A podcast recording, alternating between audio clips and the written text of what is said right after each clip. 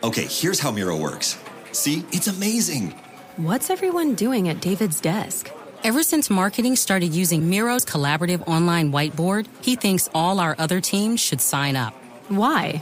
He says Miro's making his meetings disappear. And if every team gets on it, that means even less meetings. They're using Miro for brainstorms, mind maps, customer research. So, could we use Miro instead of having another 100 meetings for every round of feedback? Yep. You can comment, react to ideas, even leave a recording on the board. And what about presentations? There are Miro templates for that. How do you know so much about Miro? I've actually been using it all along. I just used a Miro board to plan the best vacation. Okay, I'm on board. See how Miro users save up to 80 hours every year by meeting less and doing more. Get on board at Miro.com with three boards free forever. That's M I R O.com. Al hablar de hermanos asesinos, con seguridad uno de los casos más famosos que vendrán a la cabeza es el de Kyle y Eric Menéndez, de 21 y 18 años respectivamente. Exitosos, millonarios, atletas universitarios y residentes en una exclusiva mansión de Beverly Hills, los dos jóvenes asesinaron a tiros a sus padres, José y Kitty Menéndez, la noche del 20 de agosto de 1989. Sin embargo, no fueron capturados de inmediato. Por la sevicia con la que fue ultimada la pareja, más de 12 disparos cada uno, se llegó a pensar incluso que había sido un golpe de la mafia. Pero, antes que las autoridades se fijaran en los hermanos, pasaron varios meses y que se gastaran cientos de miles de dólares de su herencia, ya que en vez de verse como un par de hijos destrozados, se veían más bien como un par de despilfarradores dándose la mejor de las vidas. Su captura se convirtió en un fenómeno nacional. Su juicio tardó siete años en dictar sentencia y el caso inspiró decenas de libros, películas y series de televisión, convirtiéndolos, de lejos, en los parricidas más famosos de los Estados Unidos. Pero, como es de esperar, tristemente, ellos no son los únicos.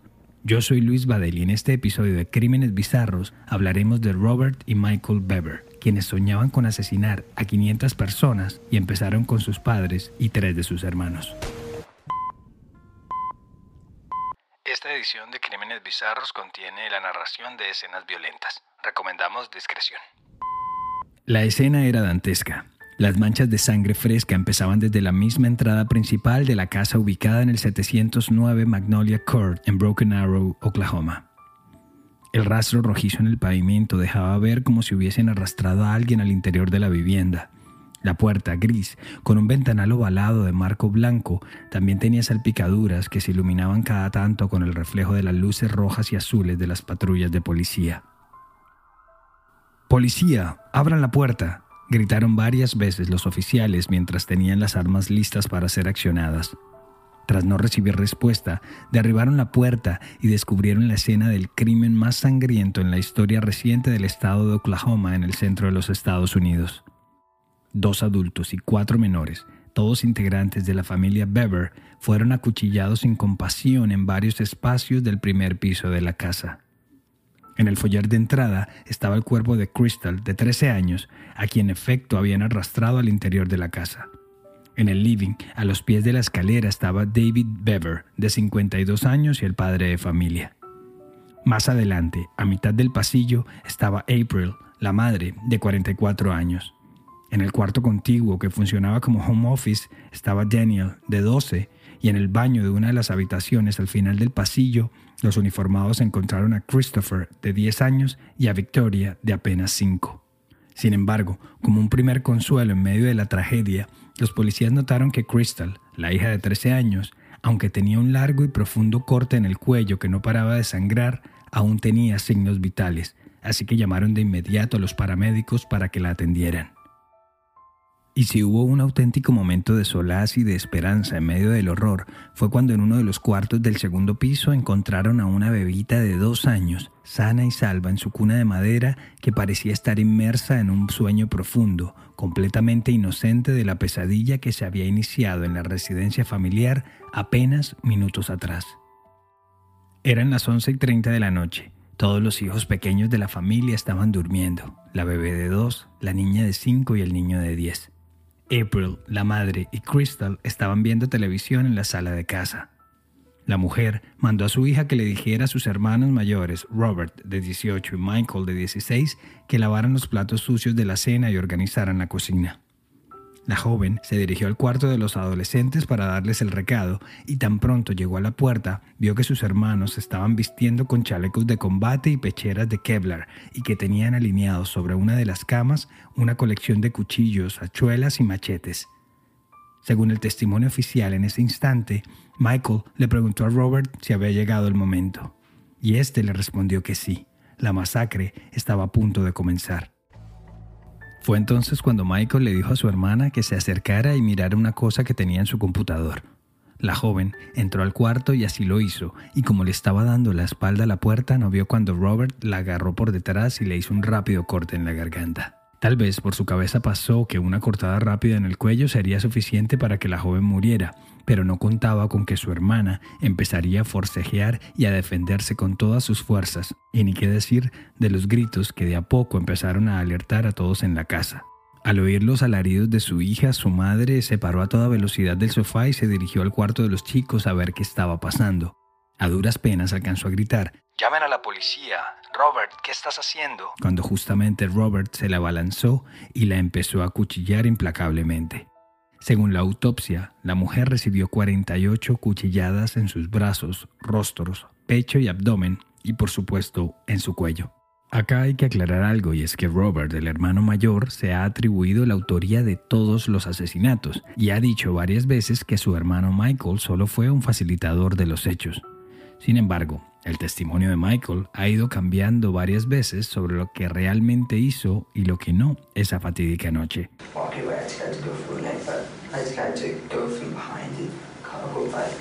La agarré cuando se estaba yendo. Traté de golpearle en el cuello, pero me tocó tomarla por detrás y cortarle la tráquea, admitió Michael en su primera entrevista con los detectives. Según quedó consignado con su puño y letra en el reporte policial, mientras Robert asesinaba a su madre, Crystal, herida gravemente, se iba gateando con dificultad hasta el portal de la casa, el cual abrió con la intención, se puede imaginar, de pedir ayuda. Simultáneamente, los más chicos, Christopher, de 10 años, y Victoria, de 10, despertaron con el alboroto y el instinto los llevó a esconderse en el baño de uno de los cuartos del primer piso. De inmediato los agresores se dirigieron allí y no se sabe si fue planeado o no o si surgió gracias a la adrenalina del momento, pero Michael, el de 16 años, llamó a la puerta del baño y con voz asustada les pidió a sus hermanitos que le abrieran.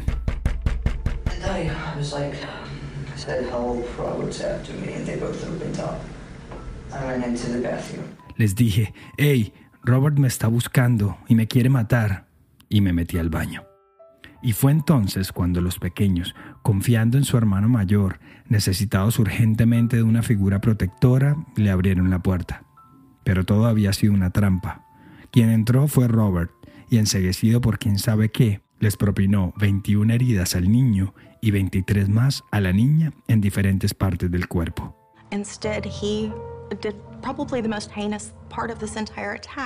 En vez de protegerlos, hizo la cosa más atroz posible de todo el ataque, y fue engañarlos, y todo para que fueran asesinadas, dijo Rihanna Russell, una de las detectives de la policía de Broken Arrow.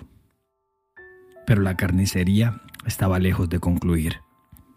Ante tanto alboroto, Daniel, el hijo de 12 años, salió despavorido y se encerró en el cuarto donde funcionaba la oficina del papá no sin antes haber tomado el primer teléfono móvil que encontró a su paso. Broken Arrow 911. Hello? Hello.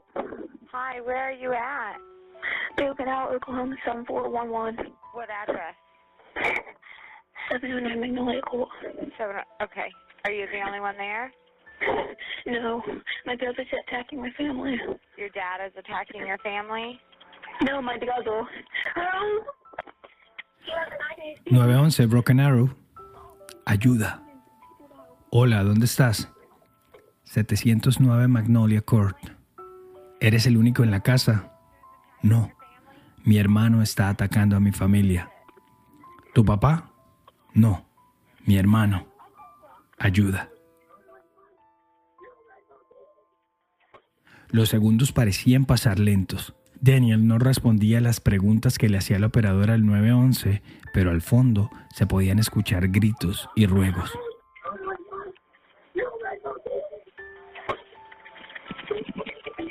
La operadora insistió. Hola, ¿estás allí? ¿Qué está pasando allí? Y fue cuando Michael volvió a apelar al mismo truco con el que engañó a sus hermanos menores para que abrieran la puerta del baño. Le dijo a Daniel que por favor le abriera, que temía por su vida. Y Daniel así lo hizo, le abrió la puerta. Y enseguida parece que le quitaron el celular de sus manos, y fue entonces cuando en la llamada del 911 se pudo escuchar una voz más grave que solo alcanza a decir Hola, mientras los gritos de terror resonaban en el trasfondo.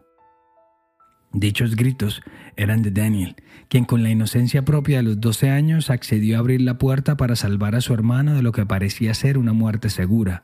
Pero pues era evidente que el pequeño también había caído en la trampa, y fue él quien se encontró de frente con la muerte.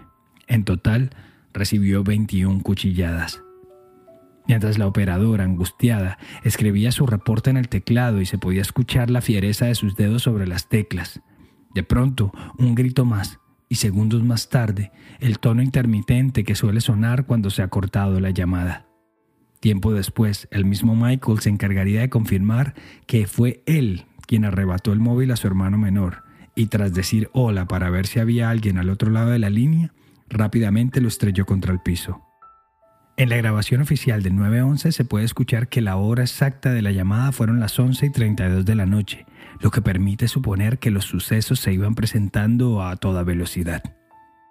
La de los Bever era una casa grande, espaciosa, de dos plantas, cinco cuartos y cuatro baños. Por eso no resulta extraño que solo cuando la algarabía parecía ir en aumento fue que David, el padre, decidió salir del cuarto matrimonial para averiguar qué estaba pasando. Cuando terminó de bajar las escaleras de madera que desembocaban en el hall de la casa, Robert se le lanzó encima y lo atravesó con el cuchillo más grande que tenía en su poder. Con el empujón y el único envión que le asestó, el padre cayó muerto casi que de inmediato. Un ruido sordo, profundo del cuerpo cayendo contra el piso de madera les dejó saber que no había nada más que hacer con su padre. Pero aún así, el joven lo apuñaló en 27 ocasiones más. Por su parte, Crystal seguía desangrándose de a poco unos metros adelante de la puerta de la casa. Robert entonces decidió ir a rematarla, pero sobre todo con la intención de meterla de nuevo a la vivienda y así no despertar la atención de algún vecino o algún vehículo que pudiera estar pasando por el lugar. La tomó del cuello, la apuñaló un poco más e incluso intentó estrangularla. Solo hasta cuando la sintió desgonzada sin respuesta fue que la dio por muerta y la soltó. Ya solo faltaba una víctima más para cumplir el primer objetivo que se habían trazado. En el segundo piso, en su cuna, dormía su hermanita menor, Autumn, la más chica de la casa de 23 meses y a días de cumplir sus primeros dos años de vida.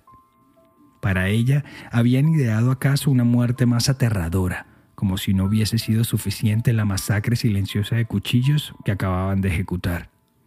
Varios medios afirmaron incluso que Michael y Robert pensaron en degollar a la pequeña y separar de un certero hachazo la cabeza del cuerpo.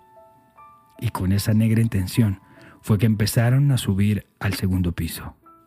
Pero, por alguna extraña razón, un misterio del universo o acaso un milagro, sus pasos se detuvieron de súbito en la mitad de la escalera cuando empezaron a escuchar golpes en la puerta de la casa. Abran la puerta. Policía. El tiempo se les estaba acabando. La llamada de Daniel alertó a las autoridades y una patrulla policial llegó a eso de las 11 y 35 de la noche.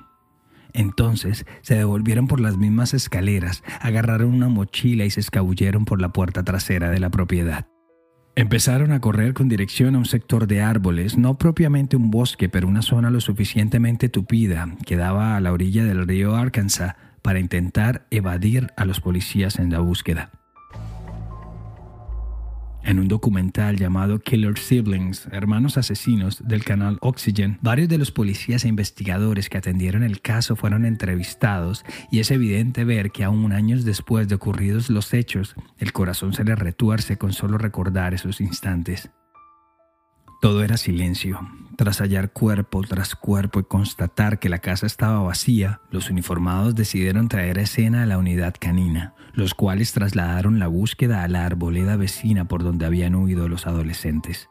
Esa noche de verano se sentía más calurosa de lo normal. No había ni humedad ni brisa. La tranquilidad de la medianoche en la calle Magnolia Court se había interrumpido con las luces y las sirenas de las patrullas. Los perros guiaron rápidamente a sus cuidadores donde se ocultaban los asesinos, a quienes encontraron acostados boca abajo en medio de unos arbustos. Es más, uno de los canes mordió en la axila a Michael y prácticamente lo sacó a la vista de todos. Cuando fueron capturados, no mostraron muchas emociones, antes más bien un poco de alevosía, de decepción, y Robert, el mayor y quizás la cabeza del ataque, le dijo a Michael que él esperaba que su captura hubiese sido un poco más cinematográfica y no tan simple y tan rápido como pasó en la vida real. Cuando les empezaron a tomar fotografías para oficializar el arresto y documentar la zona donde los habían encontrado, Robert tenía un rictus malvado en su cara. Aún con las esposas, se veía altivo, altanero, y las salpicaduras de sangre cubrían el chaleco antibalas blanco que llevaba bajo su camiseta. Tanto él como su hermano tenían manchas de barro y sangre ya seca en la cara. Estaban descalzos y a Michael se le alcanzaban a ver las marcas de los colmillos del perro que lo había sacado de los arbustos. As we are walking to take the two brothers to the separate patrol cars, uh, I have Robert, and he looks over at his brother and says, It's been a pleasure. I'm proud of what I've done. Según relató el capitán Stephen Garrett de la policía de Broken Arrow, justo antes de que los metieran en las patrullas, Robert le dijo a su hermano menor y cómplice, Ha sido un placer. Me siento orgulloso de lo que he hecho. And I think at that time, this guy is pure evil. ahí recuerdo que pensé, este tipo es pura maldad. La primera pregunta casi que obligada que surgió ante este caso era saber qué le pasó a estos dos chicos para que decidieran asesinar a toda su familia y planear de un día para otro una masacre. Y pues obviamente había que empezar por casa. Lo único malo es que no hay mucha información al respecto. Es decir, se sabe que el padre David se desempeñaba como consultor en el sector de la tecnología en una empresa llamada HP Enterprise Services, mientras que April era ama de casa, y no solo eso, sino que era la encargada de impartir la educación a sus hijos. La madre también posteaba contenido relacionado con el proceso de escolarizar a sus hijos en casa a través de la página Reddit o de su perfil de Facebook. Los hijos entonces no iban a la escuela. La familia en sí era bastante solitaria y poco salían de la casa, poco interactuaban con sus vecinos y solo se les veía cada tanto en la iglesia bautista de Indian Springs a una milla de distancia. Los padres también, se supo, eran muy conservadores y querían proteger a toda costa a sus hijos de factores externos. Era como si vivieran en una burbuja o en una prisión. Con la salvedad, eso sí, de tener acceso a Internet, a televisión, a computadores y redes sociales. Es más, Robert Bever abrió un canal de YouTube bajo el seudónimo Cold Empire y llegó a publicar varios videos en esa plataforma hablando de videojuegos, de Minecraft, de música, etc. Y en uno de ellos incluso se puede ver a su hermano menor, Michael. Tal vez por ser los dos hijos mayores del matrimonio, Michael y Robert eran muy unidos, se la pasaban juntos. Como no les dejaban tener amigos externos, pues solo se tenían el uno al otro.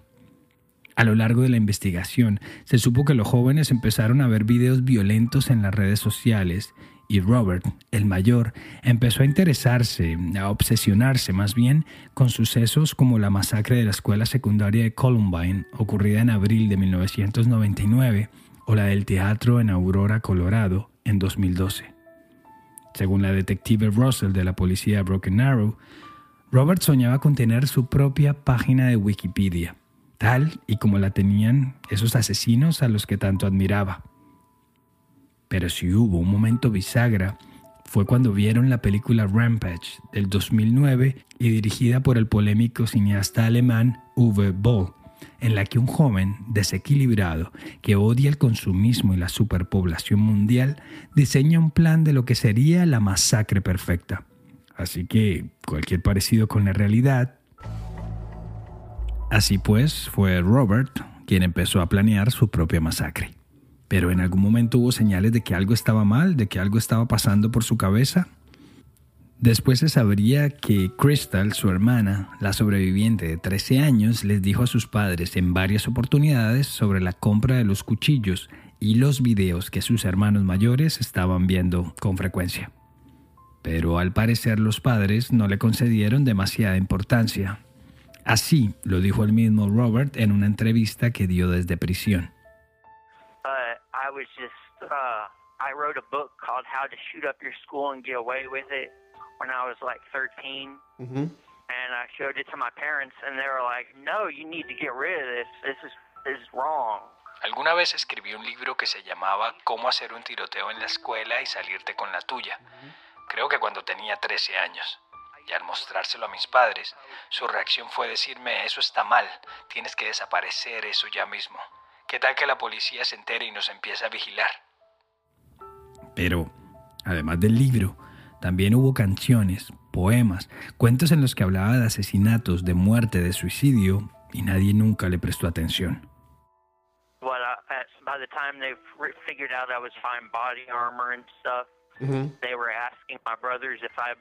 Guns. Para cuando mis papás se empezaron a dar cuenta, le preguntaban a mis hermanos si yo había comprado armas, armaduras. En un momento trataron de hablarme, pero yo fui muy hostil hacia ellos. Yo creo que ahí se dieron cuenta que algo iba a pasar, pero creo que nunca pensaron que las primeras víctimas serían ellos. Sobre el asesinato de su familia dijo que sintió que ya se iba aproximando inminentemente la hora de ejecutar su plan principal y como que simplemente decidió hacerlo. Tenía, según ha dicho en varias oportunidades, muchos sentimientos negativos en contra de sus padres y su moral en un punto tan bajo que esa noche todo se activó. En el reporte oficial de la declaración de Michael, el joven también aclaró que conoció el plan más concreto de matar a sus padres la noche del 30 de junio de 2015, es decir, 22 días antes de la masacre, cuando Robert descubrió que podía comprar todo tipo de armas por Internet. Según el documental de Oxygen, el joven trabajaba en una empresa de call centers, en una central telefónica llamada Mika Tech, ubicada a menos de una milla de distancia. Y curiosamente, Robert estaba asignado a una oficina que ofrecía servicios de oraciones telefónicas, es decir, un teléfono donde la gente podía llamar y un operador como Robert les escucharía y les ayudaría a realizar una oración. Así que no deja de llamar la atención esa suerte de doble vida del joven, cercano y amable en su trabajo, pero conflictuado y radical en su vida privada. Para entonces ya había empezado a comprar cuchillos, muchos cuchillos. Después empezó a adquirir los chalecos y la indumentaria militar tipo SWAT, hasta que finalmente compró su primera arma, su primer rifle de asalto. Luego vendrían dos más, para un gran total de tres y unas dos mil rondas de munición. Su plan era ya no solo matar a su familia, Así como su arsenal iba creciendo, su ambición de convertirse en un asesino reconocido lo había obligado a modificar un poco sus planes. My idea was uh, I was going to like pick restaurants and schools and movie theaters, go in, shoot it up, then get back in our family vehicle and drive away. Mi idea era escoger restaurantes, escuelas, salas de cines y disparar. Luego volver al vehículo familiar y manejar hacia el otro destino y convertirnos en asesinos masivos seriales, que era algo que nunca había escuchado. Así que era lo que yo quería hacer. Le dijo Robert al youtuber Phil Chalmers, quien lo entrevistó en uno de sus videos. Su meta no era menor. Querían asesinar a 500 personas en un killing spree, en una matanza que realizarían por tierra entre Oklahoma y Washington, algo así como el road trip de la muerte.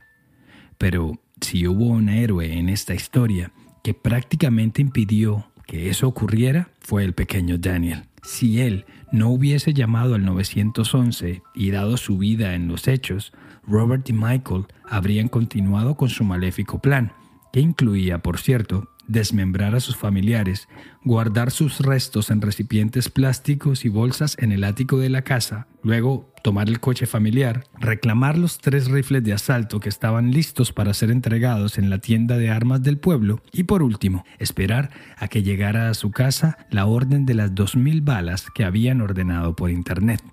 Orden que, por cierto, estaba programada para ser entregada ese viernes 24 de julio es decir, poco menos de 48 horas después de haber cometido los crímenes. Ya con los arrestos hechos, era cuestión de horas de definir las primeras fechas de comparecencia ante la justicia. Si algo había seguro es que pese a tener 18 y 16 años cuando cometieron los crímenes, por la gravedad de los mismos, el Estado de Oklahoma intentaría que ambos adolescentes fueran juzgados como mayores de edad.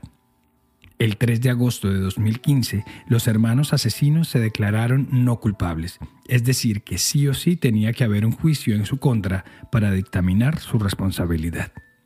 El 23 de febrero de 2016, iniciaron las audiencias preliminares para determinar los cargos que se les presentarían a los hermanos Weber. No hubo sorpresas. Cinco cargos de asesinato y uno más de intento de homicidio para los dos hermanos. Delitos que garantizarían al menos una condena de pena de muerte.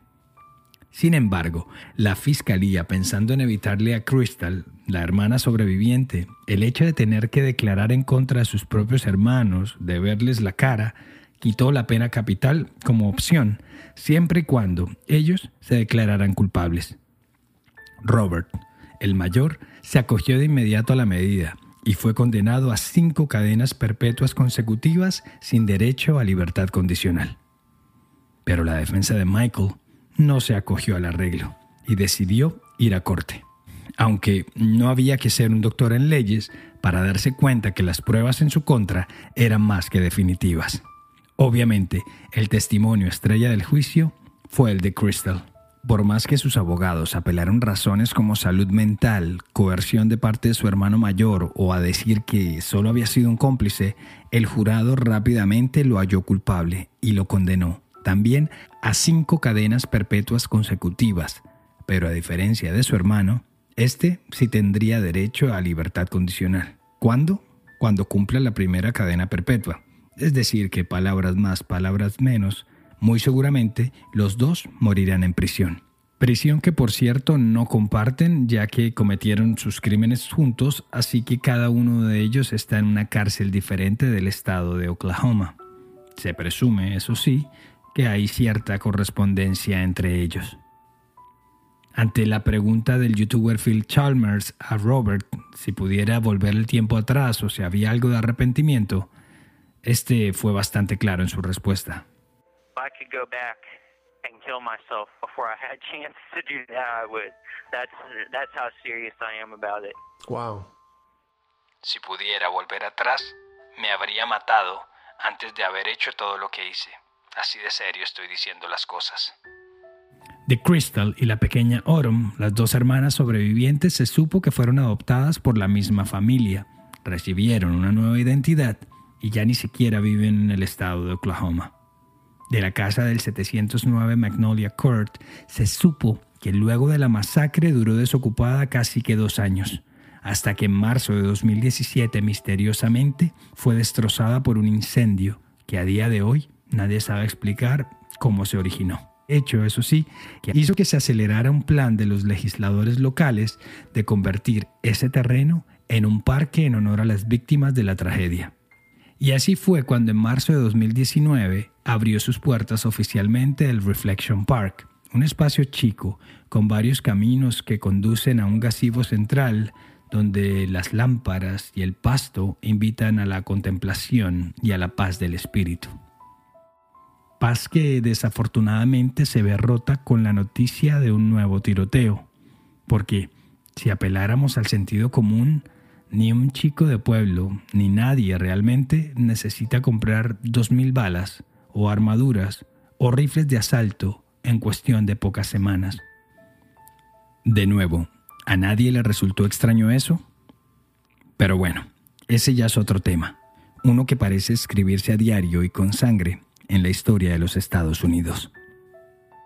This is a prepaid collect call from Robert an inmate at Joseph Harp Correctional Facility. This call is subject to recording and monitoring. This call is not private. Gracias por llegar al final de esta edición de Crímenes Bizarros, un podcast de Iguana Media. Este episodio fue escrito y producido por mí, Luis Badel. Y ya lo saben, suscríbanse en sus plataformas digitales favoritas y pasen la voz con sus amigos. Cualquier mensaje o sugerencia de temas lo pueden hacer en arroba crímenes bizarros en Instagram o Facebook. Y para mayor información sobre el tema de hoy visita iguanamedia.net. Nos escuchamos a la próxima.